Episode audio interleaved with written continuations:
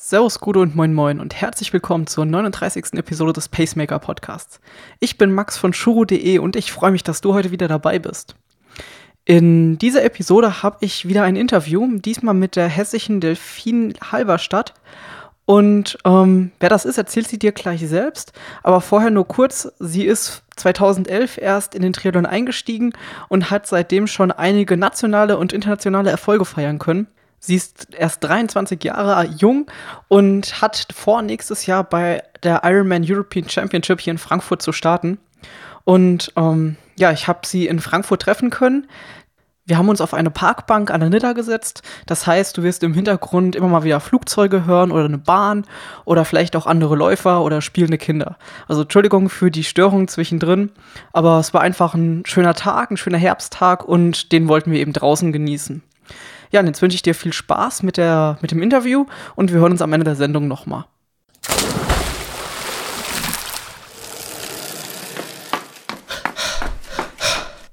Pacemaker der Podcast, der dich ans Ziel bringt. Ja, ich bin die Delfin. Ich bin 23 mittlerweile, ähm, wohne in Dreieich und bin auch am Studieren, beziehungsweise in den letzten Zügen vom Studium. Was studierst du? Ich studiere Lebensmittel- und Gesundheitswissenschaften in Bayreuth im Master. Okay, was hast du vorher gemacht? Äh, vorher war ich in Frankfurt und habe in Frankfurt Biowissenschaften als Bachelor studiert. Du hast gerade gesagt, du bist kurz vorm Fertigwerden. Das heißt, du bist jetzt in der Masterarbeit. Genau, ich schreibe äh, meine Masterarbeit mittlerweile seit, ja, offiziell noch gar nicht.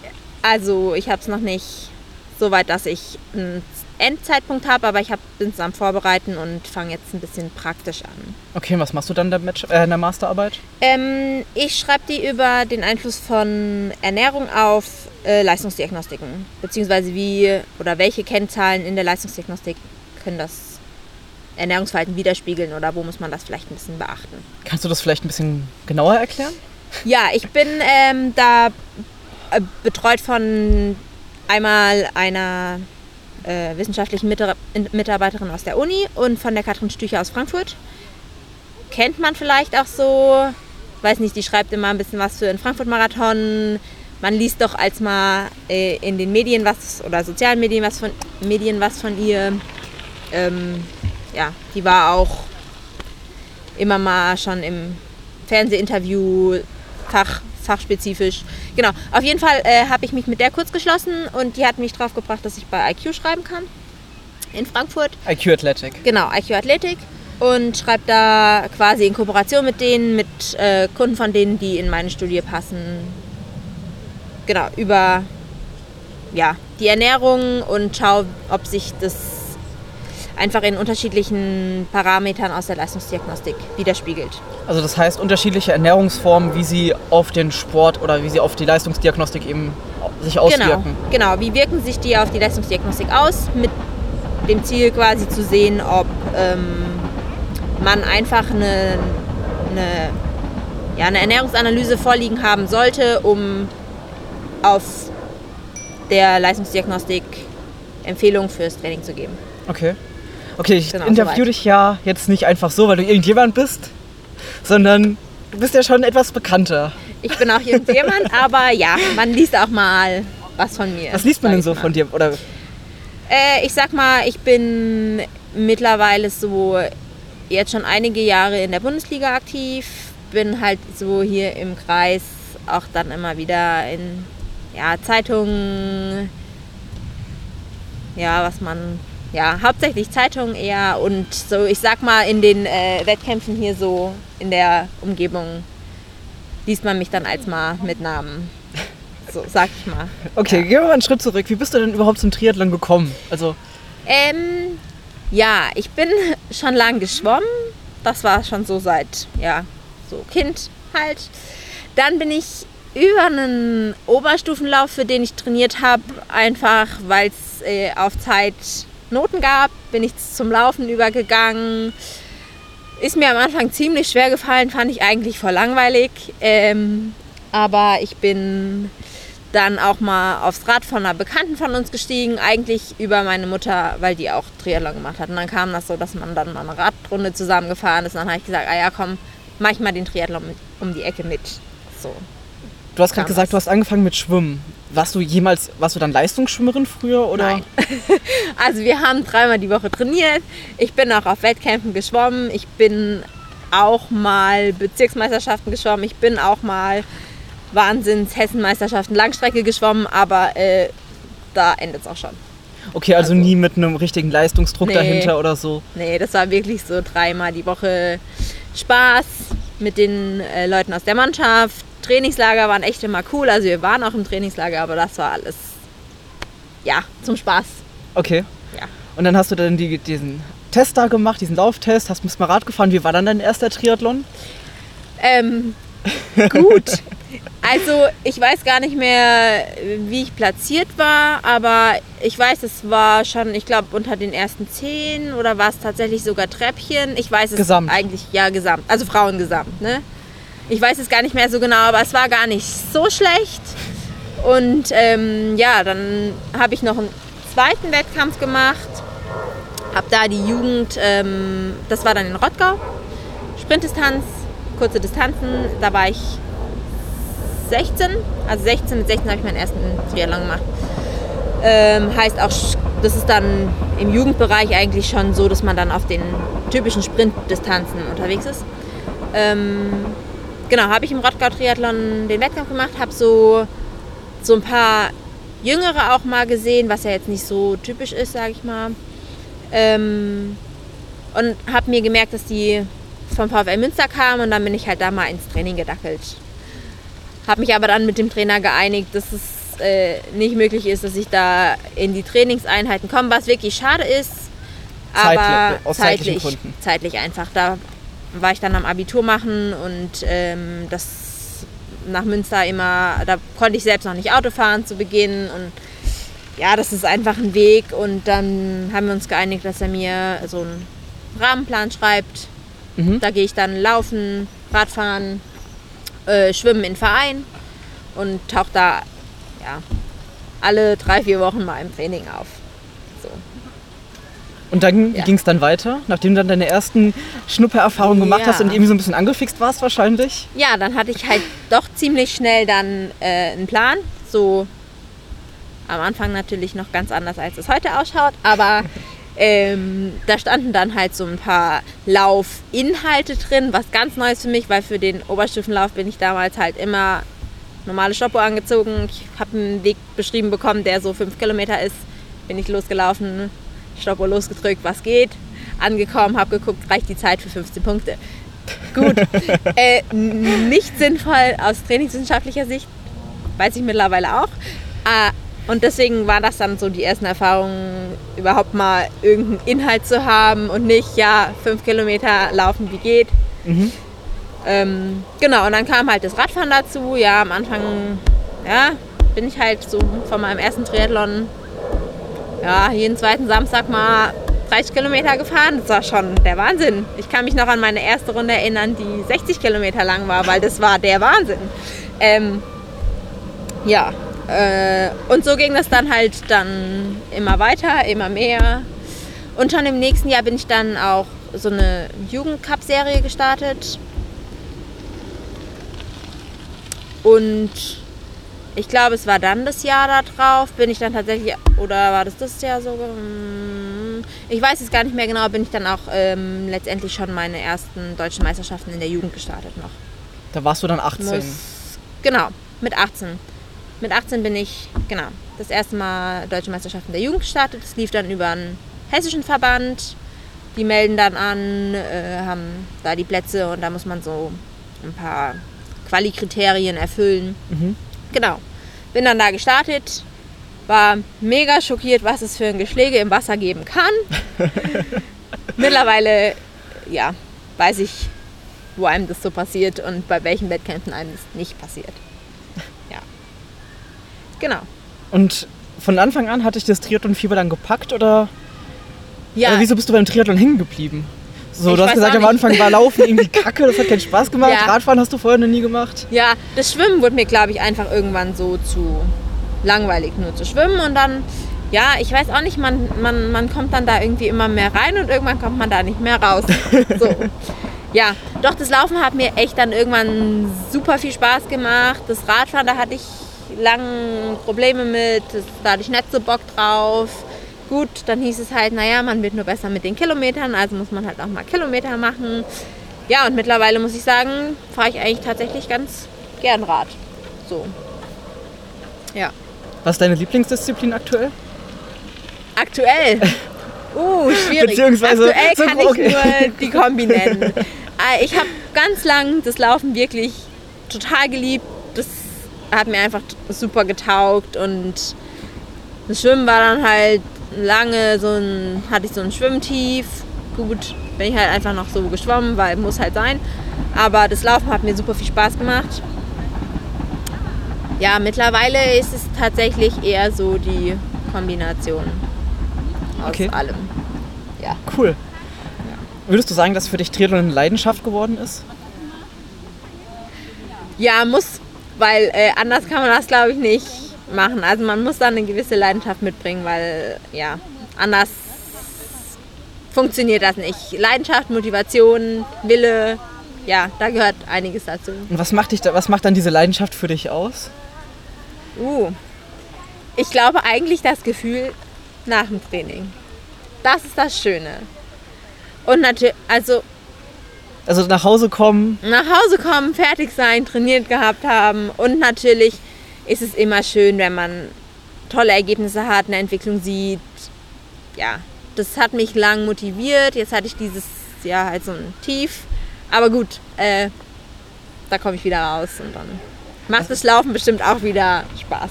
was ist denn dein aktuelles Tief? Ähm, ja, ich habe immer noch Rückstände von einer Verletzungspause aufzuholen. Einfach, ich war jetzt ja von ja von vor ne- einem Jahr bis vor einem halben Jahr fast äh, beim Laufen komplett ausgesetzt durch einen Ermüdungsbruch in der Ferse. Ähm, und ja, dieses Lauftief das, oder diese Laufpause, da ja, habe ich immer noch ein bisschen dran aufzuholen. Okay. Ähm, na, du hast ja gesagt, das ist deine Lieblingsdisziplin gewesen eine ganze Zeit. Ja. Hat dich das so ein bisschen davon weggeholt? Ähm, also im Moment fällt es mir halt einfach schwer. Deswegen im Moment hat es mich definitiv davon weggeholt.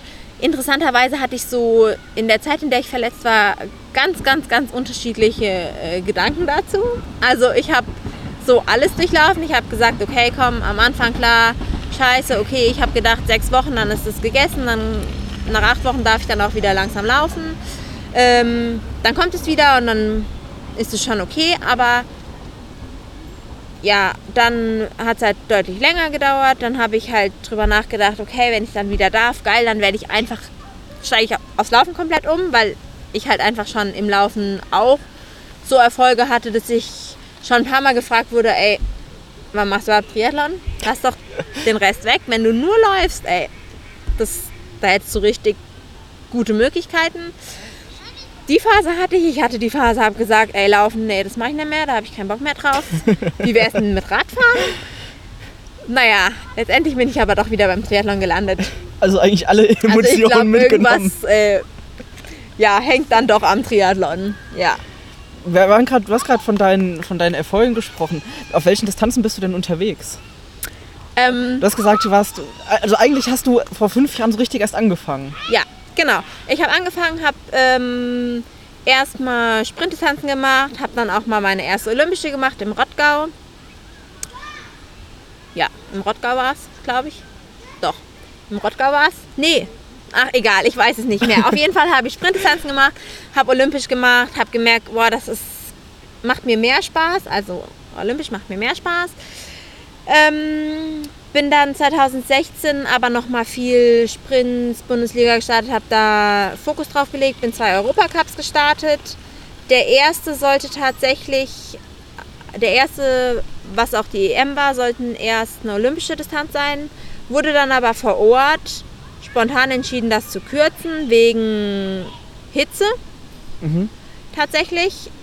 Ich glaube aber eher, dass es ein Problem mit der Radstrecke gab. Also da hieß es ja, mit der Radstreckensperrung sind sie nicht so ganz. Naja, aber auf jeden Fall, da steckt ja viel, ähm, viele Kampfrichter dahinter, die das entscheiden müssen, die ihre Entscheidung verteidigen müssen. wurde letztendlich wegen der Temperatur so entschieden, das zum Sprint zu kürzen. Ist mir bestimmt dann auch mir am Ende entgegengekommen, weil da habe ich echt ein super, ich glaube, bisher so mit das beste Rennen gemacht, was ich so gemacht habe. Ähm, ja, und bin was, dann. Was bist du da für eine Zeit? Mm, Ich mache das gar nicht so an Zeit aus, sondern Zeiten weiß ich überhaupt nicht, sondern das sind die Platzierungen, die entscheidend Mhm. sind, weil Zeiten sind so ja, umweltabhängig. Das ist für mich keine, ja, nicht zeitbasiert. Mhm. Also da bin ich Vierte äh, bei der EM geworden. Krasse Sache. Auch nur über Laufleistung tatsächlich am Ende. Also da war die Laufleistung entscheidend und das, ja, das pusht dann natürlich. Ja, im selben Jahr habe ich dann aber gesagt, gut, ich habe noch nicht genug. Ähm, ich habe Bock auf was Längeres. Dann war so die Entscheidung, hm, Marathon noch oder es stand schon länger mal so auf dem. Plan. Äh, oder Mitteldistanz auch. Fand ich auch, hat mich auch schon länger gefuchst. Und dann habe ich mich tatsächlich noch auf eine Mitteldistanz vorbereitet und meine erste Mitteldistanz in Köln gestartet. Super flache Radstrecke. Ja, langweilig, gut. Ich habe es auch mit dem Rennrad gemacht. ne. Von vielen habe ich dann, oh, wie kannst du das mit dem Rennrad machen? Das soll mit dem Fahrrad machen? Gut. Hatte ich halt nicht, also habe ich das Rennrad genommen. Äh, war super cool. Hat mir echt Spaß gemacht. Und dann habe ich gesagt, okay, mir, für mich ist das längere richtig. Also das ist mir lieber, als da hat man nicht so einen Stress von Anfang an. Mhm. Klar, es ist auch noch was anderes. Bei den längeren Sachen ist halt der Windschatten nicht entscheidend. Also die Schwimmleistung ist nicht so gewichtig im Gegensatz Ja. zu jetzt Bundesliga, Europacups und sowas. Mhm. Ähm, ja, und deswegen habe ich dann gesagt, okay, komm, das macht mir Spaß. Da ähm, kann ich mir vorstellen, dass, dass das mir eher liegt. Bin dann tatsächlich trotzdem noch den Frankfurt-Marathon gelaufen, weil wenn man einmal im Hoch ist, ne, ja, äh, viele Trainer rügen das ja eher, aber ich glaube trotzdem, dass ich so im Wettkampf Mengenrahmen trotzdem noch geblieben bin in dem Jahr. Also ja, es war viel. Ich hatte auch zwischendrin mal mit dem Knie Probleme, aber durch einen Sturz. Das heißt, ich musste mal so zwei Wochen das Laufen aussetzen. Wow, das ist schon eine lange Zeit gewesen. Sehe ich jetzt vielleicht ganz anders. Ähm, ja, Von welchem Jahr reden wir jetzt? 2016. Okay. Genau. Dann bin ich noch Frankfurt Marathon gelaufen. Dann habe ich auch wirklich eine anständige Pause gemacht und ja, habe dann in Bayreuth angefangen zu studieren. Hatte dann da übergangsweise kurz einen Trainer, der mich so ein bisschen vor die Entscheidung gestellt hat, okay, entweder du investierst jetzt richtig hart in Schwimmen, dann wird es auch noch was mit ja, den kürzeren Distanzen, Windschattenfreigabe, ja, ich sage jetzt mal Richtung Europacup, tendenziell auch Richtung Weltcup. Das habe ich aber jetzt nie so als Ziel gehabt, aber das war, oder vielleicht als Wunsch, aber nicht als fundiertes Ziel. Ähm, oder du bist bereit, beim Rad zu investieren und dann kannst du auch auf die Mitteldistanz und länger gehen. Ja, dann habe ich gesagt, nee, Schwimmen, das, da, man muss genug Motivation haben, um da nochmal so viel mehr rein zu investieren. Äh, das kann ich nicht. Und habe mich für die eher Richtung Mitteldistanz Distanzen entschieden. Bin aber dann 2017 trotzdem Bundesliga gestartet. Also für meine Bundesligamannschaft bin ich trotzdem noch da. Denen habe ich auch gesagt, ich bin da. Bin ich sogar dieses Jahr äh, trotz, naja, Leistung gestartet, weil zweimal einfach noch eine vierte Athletin gefehlt hat, beziehungsweise einmal hat sie wie ich gefehlt und einmal habe ich gesagt, ja, ich würde noch ein Rennen auch machen. Macht auch immer Spaß mit den Mädels und Okay, und dann ging es weiter mit Mitteldistanz. Ja, dann habe ich genau 2016 erste Mitteldistanz und letztes Jahr dann drei Mitteldistanzen. Genau, ich war am Chiemsee, ein super cooles Rennen, kann ich auf jeden Fall empfehlen. Ich war in Erlangen, auch sehr schön da. Äh, hat aber ein bisschen Unterdistanz, also es sind nur 80 Rad und 20 Laufen. Ja, und dann habe ich recht spontan noch entschieden, auf Rügen zu starten. Also bin ich da ähm, Bundesliga gestartet, weil ich eh schon da war, habe ich gesagt, okay, komm, mache ich noch die 73. Ja, war auch schön da, auf jeden Fall. Ähm, genau. Und da ging es ja dann, da hast du ja dann doch was gewonnen noch.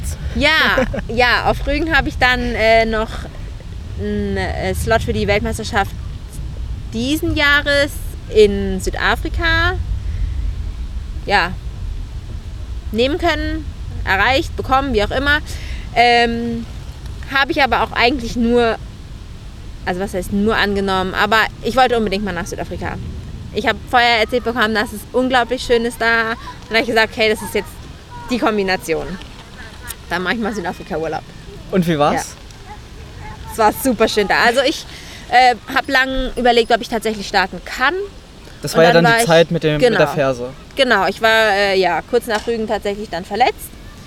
Ähm, hab lang dann hin und her gehabt. Kann ich wirklich laufen? Es muss ja auf jeden Fall ausgeheilt sein. So Radfahren konnte ich recht gut und schnell weiter trainieren, Schwimmen auch. Halt einbeinig, Radfahren, ja, keine Antritte und so, aber das war zumindest so, dass ich da ein bisschen Form halten konnte. Ja, beim Laufen war es halt tatsächlich dann sechs Monate, die einfach weggefallen sind. Aber ich konnte starten und das Rennen war eine Erfahrung. Aber der Urlaub war richtig cool. Das gehört doch auch dazu. Auf jeden Wenn Fall. man schon mal Das sowas, ist- sowas ja. macht. Richtig. Hammer geil. Und 2017 warst du dann auch, warst du dann auch auf der Weltmeisterschaft. Ja, ja, 2017 war die Weltmeisterschaft in Rotterdam. Ähm, was cool war, ich war im Jahr vorher schon mal da für einen Europacup. Lief auch echt gut. Und kannte quasi schon so ein bisschen, ja, die Umgebung ist nicht immer ganz einfach auf einem neuen Wettkampf oder auf irgendwo hin anzureisen. Da muss man es erstmal kennenlernen.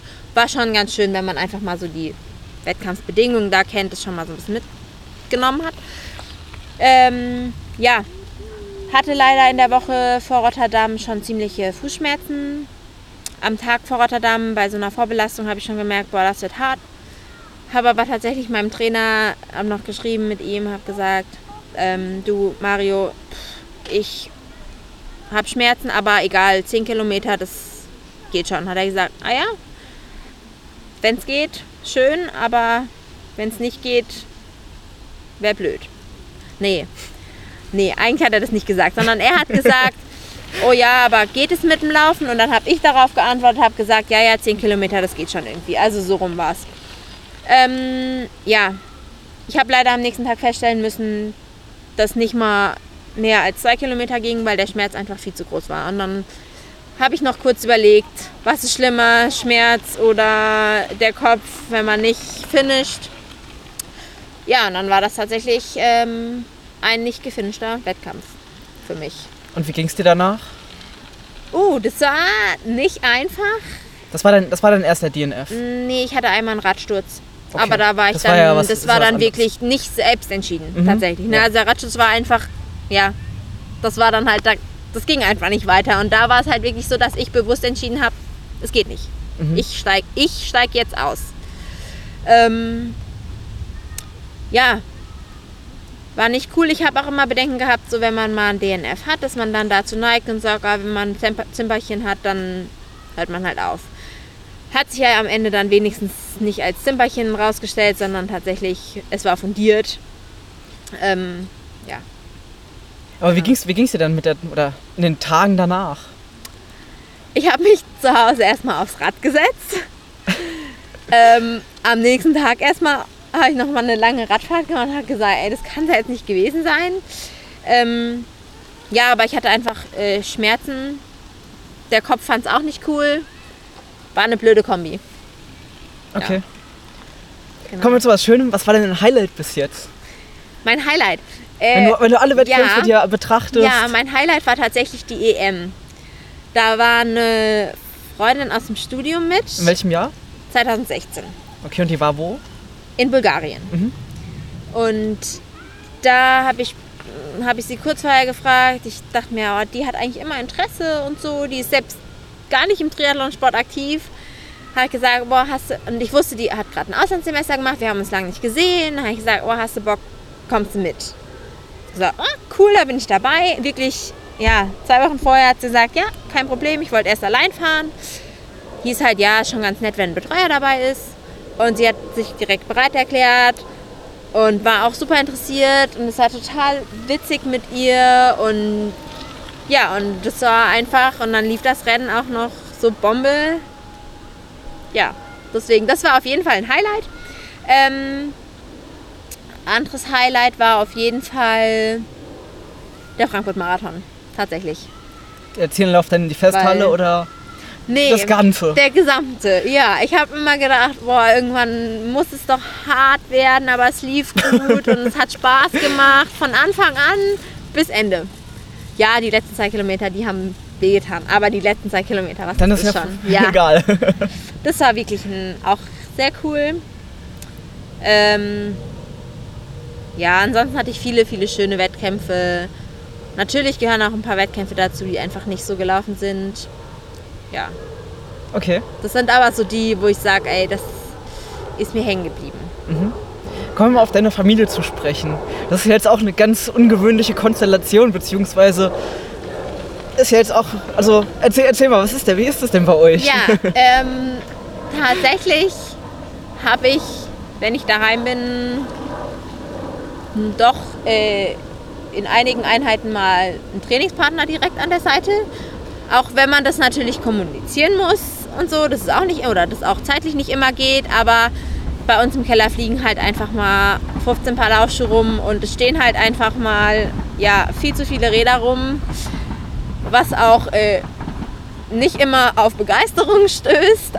Aber meine Mama macht halt auch Triathlon und mein Bruder ist dann äh, auch irgendwann dazu übergegangen und hat dann tatsächlich die zwei Jahre, die er jünger ist, auch die zwei Jahre später so die Richtung Bundesliga-Triathlon eingeschlagen. Ist aber nicht Richtung längere Distanzen gegangen. Im Gegensatz zu meiner Mama. Meine Mama ist nämlich tatsächlich dann doch irgendwann mal auf die ganz langen Distanzen gegangen. Ja, und Ja. Wie, wie du gerade gesagt hast, dein Bruder ist nicht ganz so unerfolgreich, Bundesliga-Starter. Genau. Ja, der startet Bundesliga.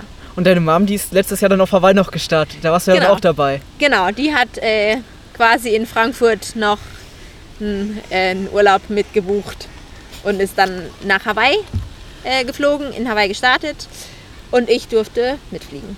Und wie war das so für dich?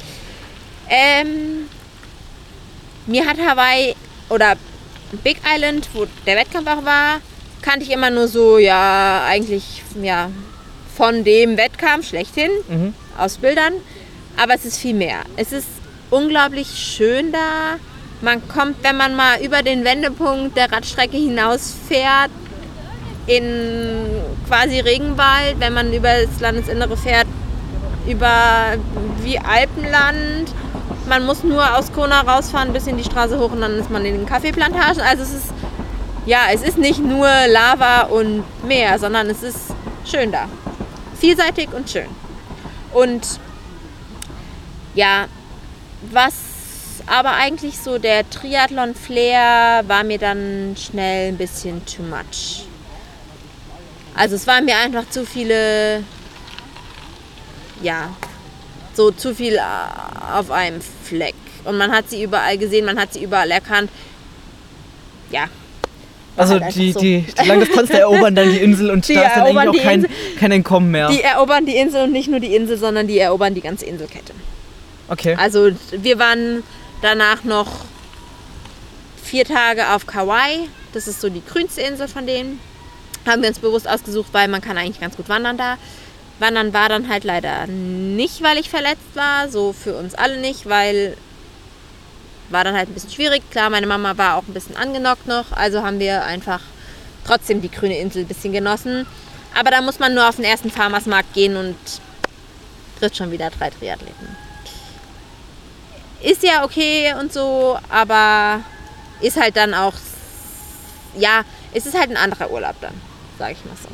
Und wie, wie ist das so, wenn ihr in der Familie drei Viertel von euch sind? Na, meine Schwester. Okay, ich lasse meine eine Schwester. Schwester, Also ja. okay, drei Fünftel eurer Familie sind Triathleten. Ist das nicht dann irgendwie teilweise anstrengend, weil irgendwie alle dauernd trainieren müssen? Ja, ich merke auch, dass ich mich beeinflussen lasse. Also, ich habe einen Plan, ja, aber es fällt mir dann auch schwer, wenn dann doch es doch dann heißt, ah, wir gehen noch aufs Rad. Hm, okay, ich komme doch mit. Ja, das wird dann da zusätzlich hingeschoben. Ähm, sollte vielleicht nicht so sein.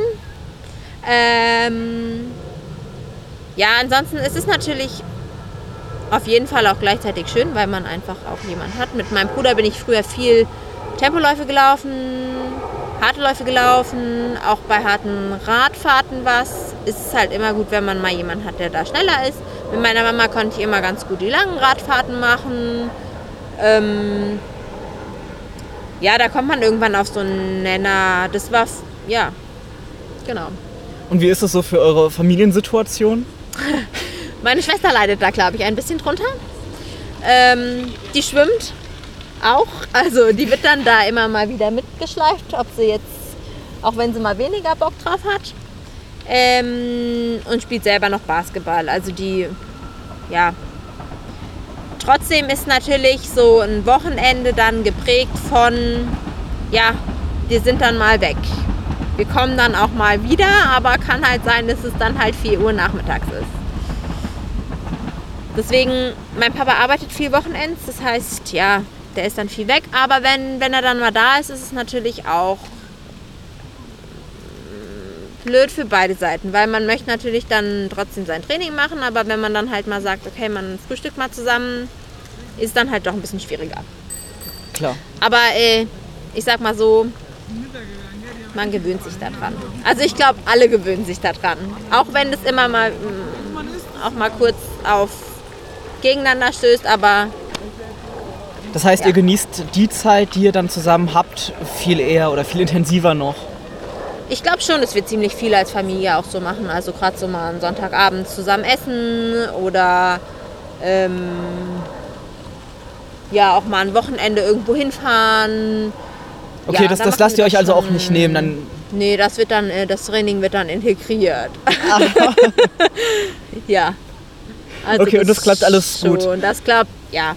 Viel Koordinations so. Koordinationsaufwand, ja. glaube ich, aber. Ja, genau.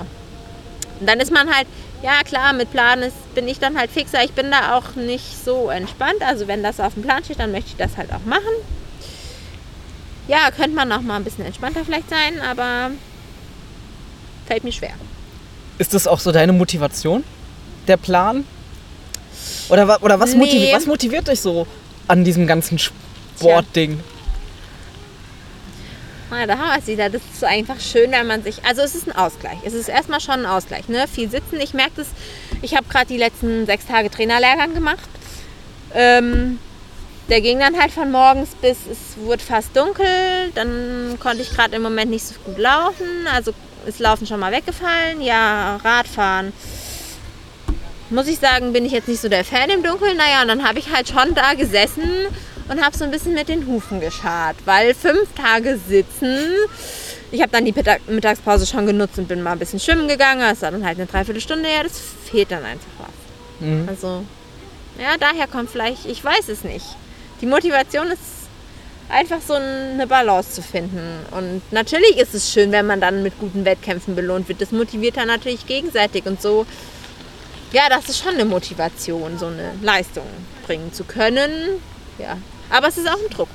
Also das heißt, auf der einen Seite siehst du es als Ausgleich so für, dein, ja. für deinen Alltag, aber auf der anderen Seite machst du es ja schon ziemlich leistungsorientiert, weil du startest ja, ja auch in der Elite. Ja, Oder? es ist ja, es ist ein ja, eine Kombination aus Ausgleich und tatsächlich trotzdem Druck, der dadurch entsteht. Ganz okay. klar. Macht dich das irgend, kommst du damit klar oder ist es ein positiver Druck oder würdest du schon sagen, dass es teilweise auch echt ätzend ist? Ja, also nachdem ich 2016 so ein richtig gutes Jahr hatte, war 2017 vom Druck nicht einfach. Also so vom Kopf, vor den Wettkämpfen, wo der Druck einfach wirklich hoch war, wo ich von mir dachte, oh, ich muss jetzt wieder Leistung bringen, weil alle erwarten, dass ich Leistung bringe. Das war schon hart. Also das war schon, ja, da bin ich nicht so entspannt in ein Rennen reingegangen wie vorher noch. Hast du das dann auch gemerkt? Also während dem Rennen oder? N eigentlich vor dem Rennen, vor dem Rennen mehr. Also bis Rennstart und dann war das schon so, wie es so lief. Ähnlich wie bei so einer ja. Nervosität, dass die dann abfällt mit dem Startschuss ja. und dann. Ich war ja so ich war halt vorher eigentlich immer viel zu entspannt vor den Wettkämpfen. Also ich glaube viel zu entspannt. So ein bisschen mehr Nervosität hätte vielleicht auch ganz gut getan. Ähm, ja, deswegen wenn Druck da ist, ist natürlich steigt damit die Nervosität an. Klar. Auch wenn der Druck vielleicht gar nicht so von außen ist, sondern von sich selbst, konnte ich das nicht ablegen. Also, Und wie bist du Ja. dann damit umgegangen mit dem monatelangen Druck? tja, standhalten. Standhalten, solange es geht. Okay. Ja. Hast du, kommt, hat das vielleicht auch der, ist das vielleicht auch der Grund wegen deiner Fußverletzung dann? Ähm, na klar habe ich das viel hinterfragt, ähm, war auch mit einigen anderen Arztbesuchen und so weiter und so fort verbunden. Ähm, aber ich muss klar sagen, dass ich jetzt nicht sagen kann, dass ich jetzt Umfänge hochgeschraubt habe, unglaublich oder Intensitäten total drauf nochmal gedrückt habe, um irgendwie nochmal mehr bringen zu können oder das halten zu können oder sondern ich habe so von Umfang und Intensität jetzt nicht voll krass draufgesetzt. Ich glaube, es war einfach, hat sich einfach so ein bisschen über die Zeit angestaut. Okay. Ja. Hast du, hast du auch in deiner, während der Saison Motivationstiefs? Ja, klar. Ich merke das dann im Training immer mal wieder. Ähm, also vor allem im Training. Ja, irgendwann wird man einfach müde. Dann ist es einfach mal, dass man an einem Punkt ist, dass man sagt, boah, jetzt geht nicht mehr, jetzt will man nicht mehr. Gerade beim Laufen im Moment, ist halt super schwer, wenn man merkt, wie es schön es war und wie ätzend es sein kann. Ja, warum mache ich das dann überhaupt? Klar, das sind so Fragen, die man sich stellt. Aber ähm, dann ist es umso schöner, wenn man jemanden mit dabei hat. Oder dann gibt es auch so Einheiten, wo dann irgendwas in, an Inhalt draufsteht, so beim Radfahren oder so. Da ist leider die Motivation dann sehr gering, das so durchzuführen. Oder man macht, also ich versuche das dann schon, aber das ist, endet dann leider häufig so mit halbherzig. Okay. Ich versuche das dann schon so meinem Trainer zu sagen. Dann kommt auch so eine Motivation zurück, aber trotzdem merke ich manchmal im Training, das geht einfach nicht. Also geht einfach nicht so. Ja. Aber ja, das ist so, ich habe das schon jetzt immer so gemerkt, dass das so Richtung Saisonende wird. Dann wird man halt einfach irgendwann so, dass man sagt, okay, ja, es wird einfach Zeit, dass man mal wieder so ein bisschen mehr so das macht, wo ich jetzt gerade aktuell Bock drauf habe. Weil ich merke auch, so richtig Pause machen sollte man, aber es ist schwer. es ist sauschwer. Gerade, ja, es ist sauschwer. Man hat auf einmal so viel Zeit mehr. Was soll man mit der Zeit machen? Ja, Motiviert dich denn deine Familie an, an so Tagen dann, wenn du so keinen Bock auf irgendwas hast? Oder gehst, sagst dann Ja. explizit zu deinem Bruder, hey, komm mit? Ja, was ich viel gemacht habe, waren tatsächlich so, äh, dass ich mir jemanden gesucht habe, der mich bei langen Läufen begleitet hat. Bei im Moment langen Läufen. Da sprechen wir jetzt von Stunde 30, Stunde 40. Also das ist lang noch kein langer, langer Lauf, aber für so im Moment war das dann für mich oder im Sommer war das für mich dann schon ein relativ langer Lauf. Ist mir schwer gefallen, wenn dann auch noch ein bisschen anstrengender Inhalt drin stand. Ja, habe ich tatsächlich jemanden gebraucht, der mich einfach auf dem Rad begleitet hat. Ja, und wenn es nur die Unterhaltung ist nebenbei, dann geht es tatsächlich schneller rum, als wenn man sich überlegt, oh, was ist jetzt noch? Und dann waren natürlich viele heiße Tage. Habe ich schon versucht, sehr früh zu trainieren dann. Und das ist natürlich dann auch nochmal so eine, da muss man nochmal früher aufstehen. Dann ist natürlich schön, wenn man sich vorher mit jemandem verabredet hat und gesagt hat, okay, komm, 5 Uhr, laufen wir los. Oder laufen, Radfahren, wie auch immer zusammen. Äh, ist einfacher, dann aufzustehen. Ist es für dich grundsätzlich wichtig, gemeinsam zu trainieren? Oder bist du dann eher jemand, der sagt, ich trainiere gerne mal mit jemandem zusammen? Oder aber hauptsächlich mache ich, will ich so mein Ding durchziehen, weil du halt eben auch einen Trainingsplan hast, den du verfolgen Ja. willst? Ja, klar, mit Trainingsplan ist es nicht leicht, mit jemandem zusammen zu trainieren. Aber ich bin eigentlich voll der Mensch, irgendwie mit irgendwem irgendwas zu trainieren. Also gerne sage ich dann, oh du, ich habe das und das auf dem Plan, kommst mit. Kann man das irgendwie anpassen? Oder ey, du, ich muss dann zwar was fahren, aber ich kann dann auch wieder entgegenfahren oder ich muss was laufen, man kann sich dann wieder entgegenlaufen, man läuft zumindest gemeinsam los, fährt gemeinsam los. Oder ich habe es dann auch mal gemacht, dass ich eine Runde vorher gefahren bin, Intervalle irgendwie fertig gefahren bin und länger ausfahren musste und dann hat man sich nochmal getroffen. Also nee, ich bin voll der Typ, äh, zusammen zu trainieren. Und ich habe das sehr stark gemerkt, als ich in Bayreuth war, weil da war eine super Laufmannschaft von der Uni. Ja, und da hat es eigentlich, hat, ja, dann hat es immer mit jemand gepasst. Also hat man immer eigentlich, oder viel, ich sag mal so von, bei zwei von vier Läufen zumindest jemand gehabt, der das mit einem gemacht hat. Das war schon Zieht, cool. motiviert dich es dann zusätzlich nochmal? Das ist abwechslungsreicher. Also motivieren. Klar, es ist schön, wenn man jemand hat.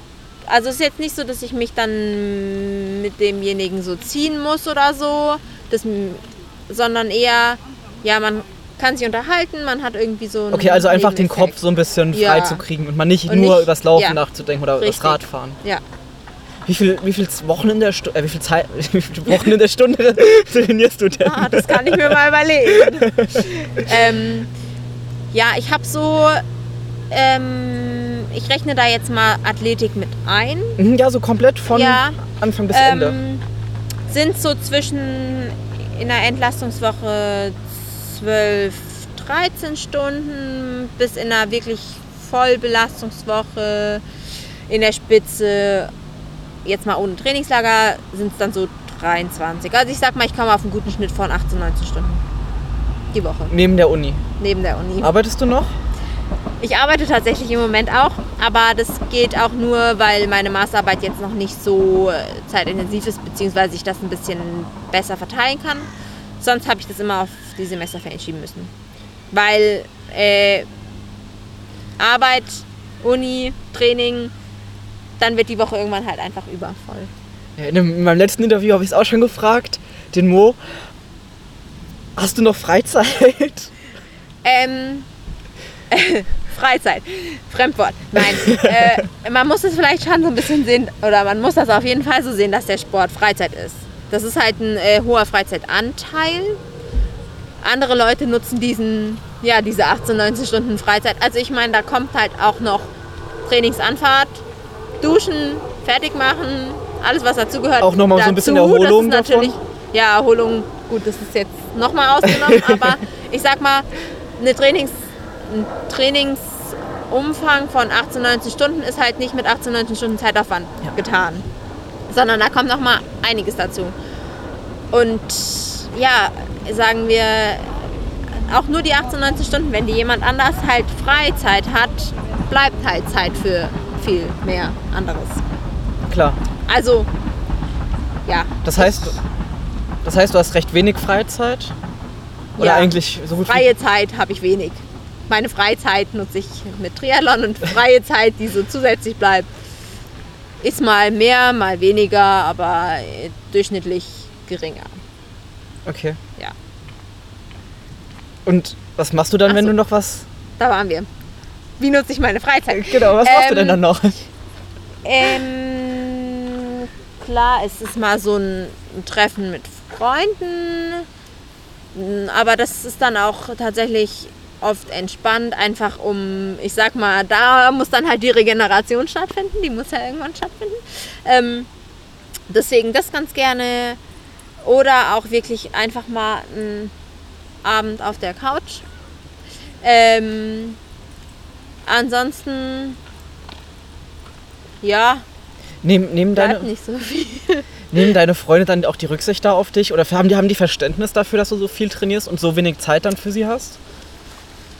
Ja, ich sag mal, ich habe auch einige, die ich aus dem Triathlon kenne. Tatsächlich, mit denen man dann ins Trainingslager fährt. Oder mm, eine Freundin, eine gute Freundin aus Bonn habe ich dann besucht. Ähm, mal nach dem Triathlon. Bin noch zu, anderthalb Tage bei ihr geblieben und bin dann noch weiter drei Tage mit anderen Freunden in den Urlaub geflogen, weil da war halt mal gerade drei, drei Tage Zeit. Äh, gut, es muss dann halt einfach mal mit drei Tagen passieren. Dann bin ich halt nachgeflogen und ähm, war immerhin drei Tage da. Ähm, und das habe ich dann halt kombiniert, habe die Freundin aus Bonn noch besucht nach dem Wettkampf, bin mit ihr dahin nach Bonn gefahren. Ja, und äh, so ein, ja, jetzt die, mit denen ich dann am Gardasee war, im Urlaub, die haben dann schon gesagt, auf, geh doch morgens laufen, alles gut, wir machen das mit. Und äh, wir schlafen einfach länger. Ne? Das ist dann so die Rücksicht, sage ich mal. Oder ich versuche das dann so zu legen, dass man dann das wenigstens zusammen machen kann. Okay. Ja. Genau. Was willst du denn nach dem Studium machen? Wenn du, wenn du jetzt fertig bist? Ja, Schon irgendeine Idee? äh, arbeiten. Vielleicht nicht Vollzeit arbeiten, solange ich mir das leisten kann, um doch dem Sport noch mal ein bisschen zu versuchen, intensiver nachzugehen. Ich muss mal schauen, wie das jetzt wieder wird mit, mit dem Laufen vor allem. Ähm, ich habe auch mal überlegt, noch ein Studium zu machen. Was für eine Richtung? Ähm, Sport. Sportmedizin. Äh, also nochmal einen Master zu machen, müsste ich aber gucken, ob ich. Ja, eine Masterarbeit fällt mir schwer. Gerade so das. Deswegen äh, überlege ich, ob ich das wirklich nochmal möchte oder ob es dann halt so eher mit Fortbildung nebenbei getan ist. Und ich habe jetzt gerade meinen Trainerschein oder bin gerade dabei, meinen Trainerschein zu machen. Das heißt, ich hätte auch Bock, ein bisschen Training zu geben. Ähm, ja. Okay. Mach gerade noch was im HTV. Ähm, ja, deswegen, also wenn ich fertig bin mit Studieren, werde ich mir auf jeden Fall irgendwas zu arbeiten suchen. Wenn es Teilzeit sein kann, wäre schön. dann im Sportbereich? Wäre super cool. Mal gucken, was die Branche hergibt. Ist nicht so ganz einfach, glaube ich, was zu finden. Aber da hätte ich schon Lust. Also ich brauche was, wo ich Energie reinstecken kann. Habe ich jetzt gemerkt in der Arbeit.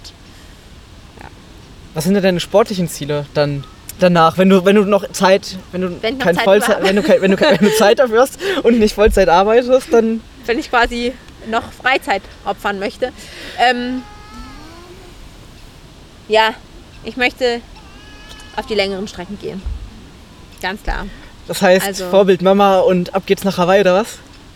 Äh, ich sag jetzt mal nicht, dass es Hawaii sein muss, aber dadurch, dass mir das längere taugt, möchte ich äh, auf jeden Fall Langdistanz machen. Ich werde auch 2019 angedacht eine Langdistanz machen. Wo? Frankfurt. Ähm, mal gucken, wie mir das liegt. Mhm. Also, ich habe lange gesagt, ich möchte, wenn ich noch unter 25 bin, meine erste Langdistanz machen. Also quasi in der jüngsten AK. Das äh, werde ich jetzt auch so, wenn alles glatt läuft, machen. Mal gucken, wie das wird, wie mir das liegt. Ähm, ja, Okay. genau. Ich hab doch, wir haben doch vorhin im Vorgespräch gerade drüber gesprochen, dass du dich vegetarisch ernährst. Ja, Wir konzentrieren uns im, auf Shuru-Jahr um, um vegan oder vegetarisch-vegan. Mhm. Wieso, machst, wieso bist du vegetarisch und betreibst dann so viel Sport noch dabei? Geht das überhaupt klar? tatsächlich ähm, habe ich vegetarisch gegessen, bevor ich so viel angefangen habe. Das ähm, habe ich eigentlich aus Überzeugung angefangen, tatsächlich. Ähm, auch Was eher ist denn deine so, Überzeugung?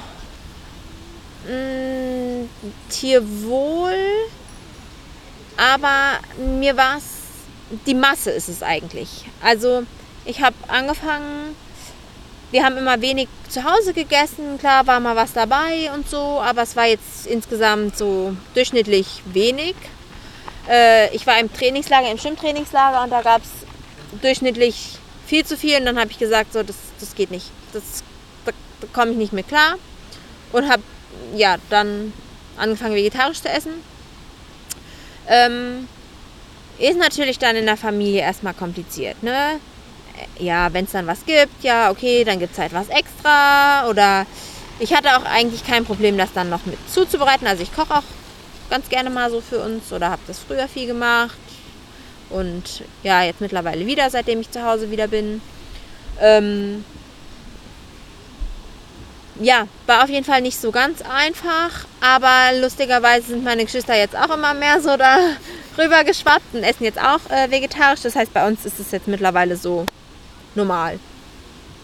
Ja. Okay.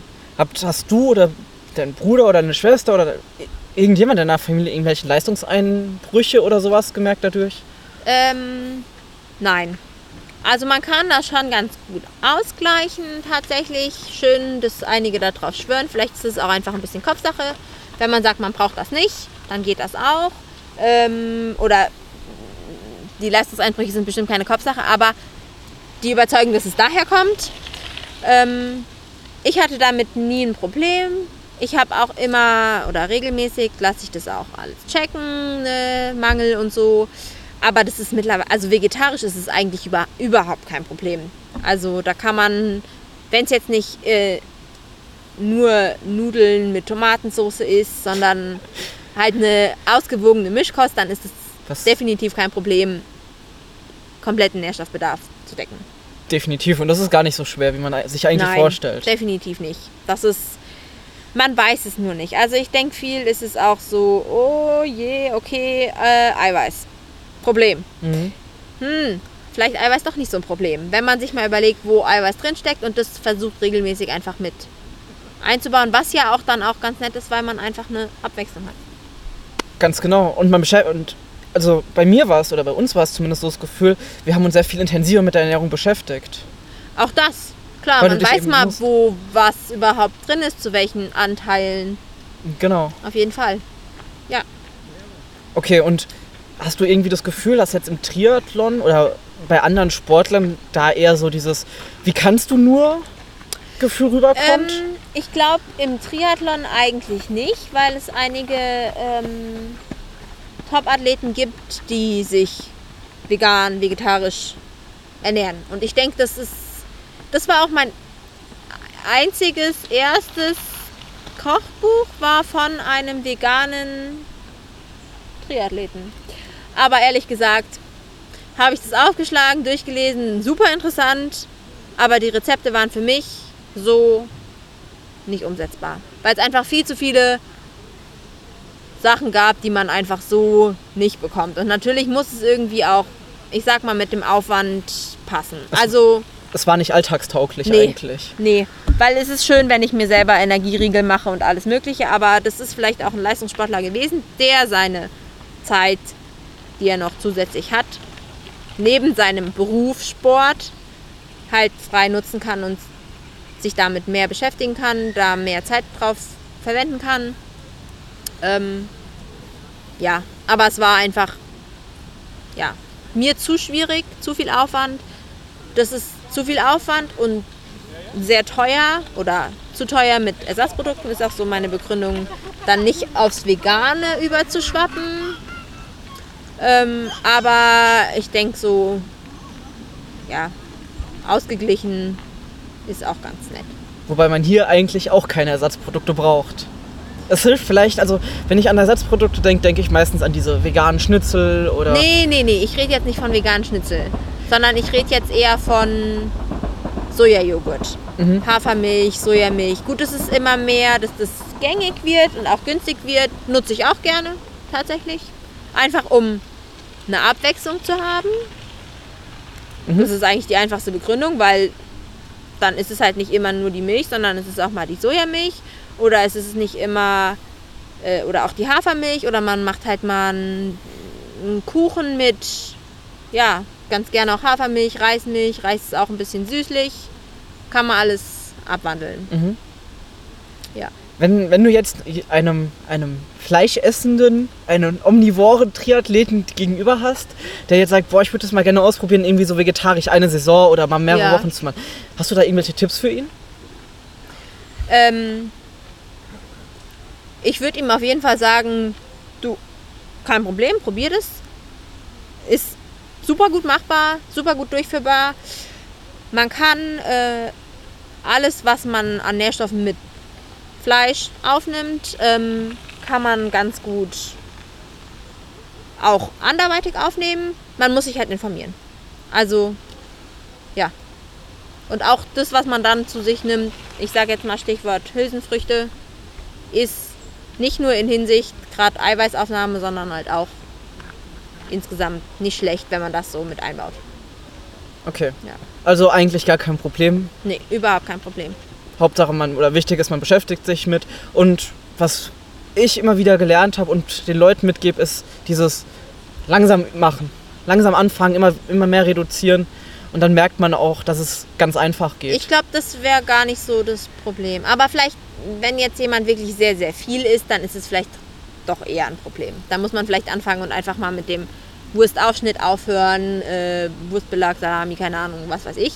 Oder ähm, mit einfachen Sachen, wo halt jetzt, ich sag mal, das Fleisch nicht essentiell ist, so wie bei, bei der Hähnchenkeule oder so. Na klar, dann wird es schwierig, wenn man sagt, ich esse mittags Hähnchenkeule mit Pommes, gut.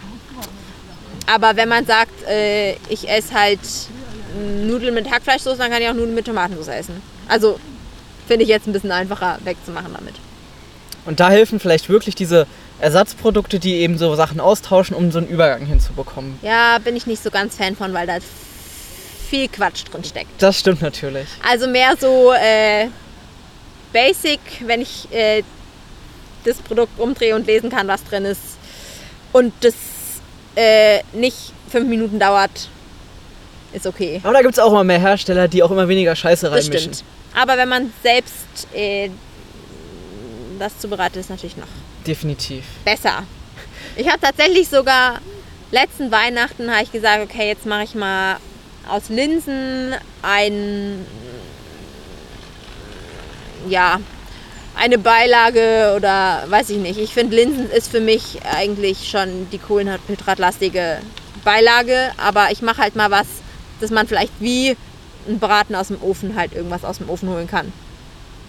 Hat geklappt, mehr oder weniger. Was war's dann?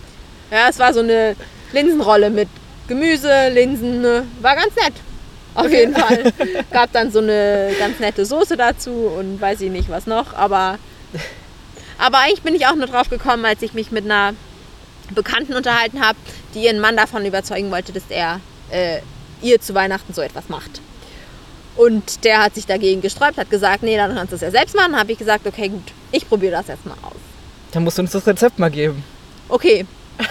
äh, ich gehe mal auf die Suche, weil ich bin da meistens ein bisschen freier. Ich suche mir dann so ein paar Rezepte und gucke, was mir da am meisten taugt von und mm, mische die dann so ein bisschen untereinander.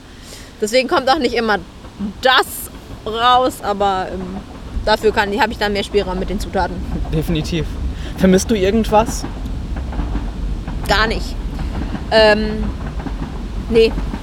Ich bin mittlerweile so dazu übergegangen, weil es auch mal ganz gut ist, gerade wegen äh, guten Fettsäuren und so, Fisch zu essen, wenn ich irgendwo bin, wo der Fisch quasi direkt herkommt. Also ich sag mal, ich bin im Urlaub am Meer, dann darf es auch wirklich der Fisch sein, wenn der da aus dem Meer kommt. Und dann möchte ich aber eigentlich gerne auch den Fisch mit den Augen haben. Also ich möchte wirklich dann nicht irgendeinen, sondern ich möchte dann genau den Fisch haben.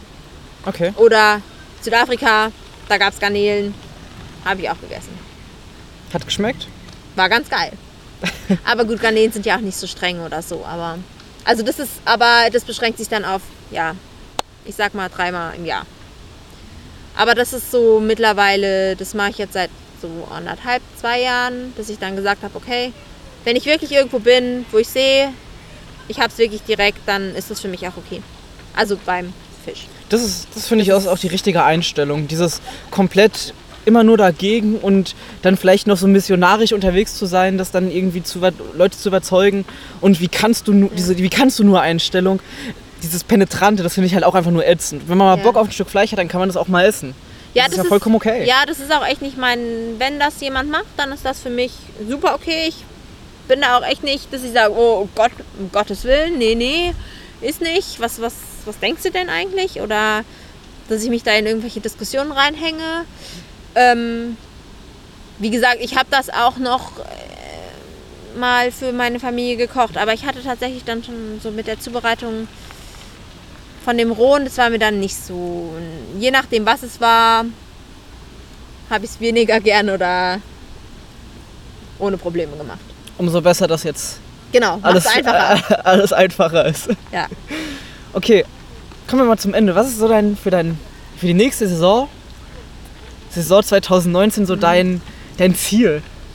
Ähm, ja, ich möchte auf jeden Fall wieder das Laufen hinbekommen, dass es mir Spaß macht. Also das ist so meine einzige Motivation zu laufen im Moment ist auch, dass ich hoffe, dass es einfach wieder so viel Spaß und Freude und leichtfüßig geht, wie es halt einfach, wie ich es kannte.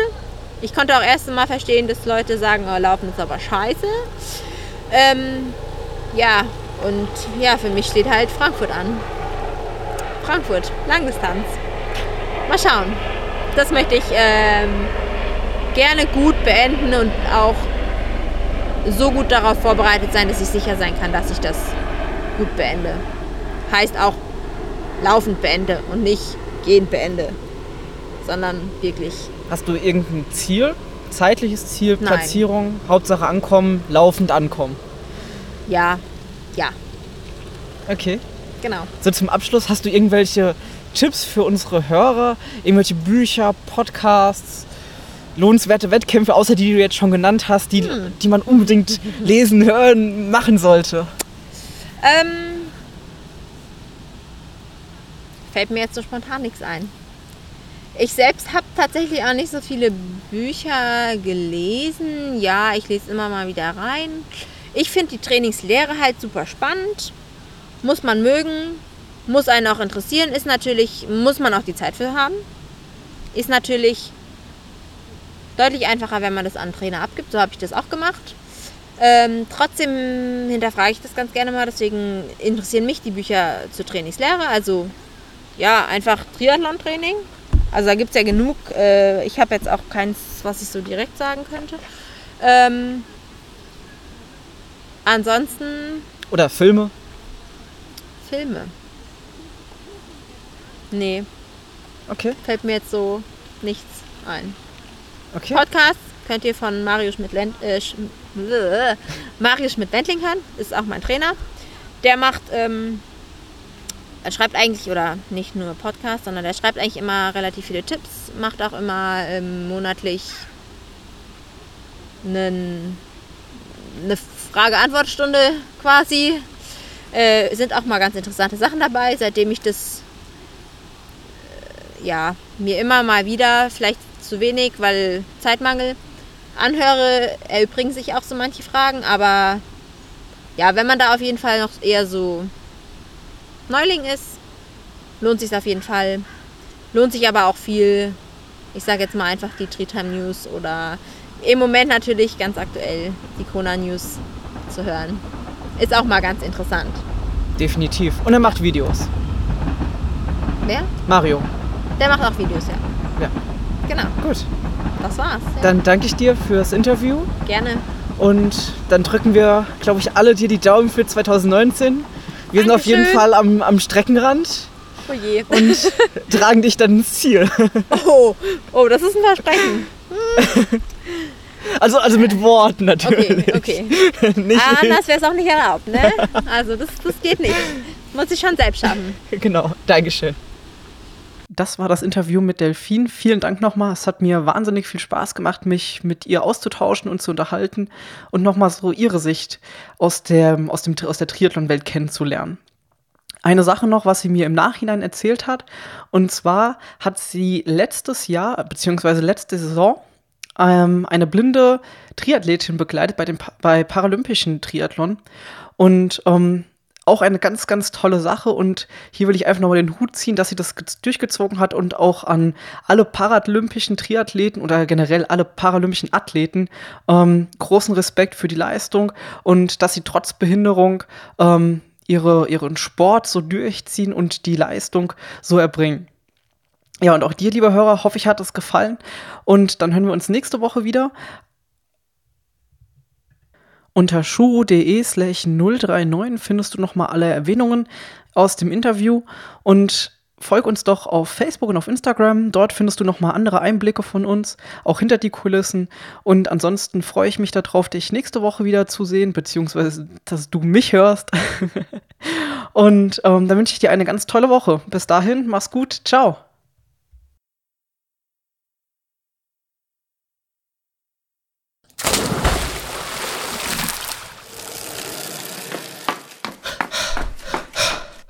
Pacemaker, der Podcast, der dich ans Ziel bringt.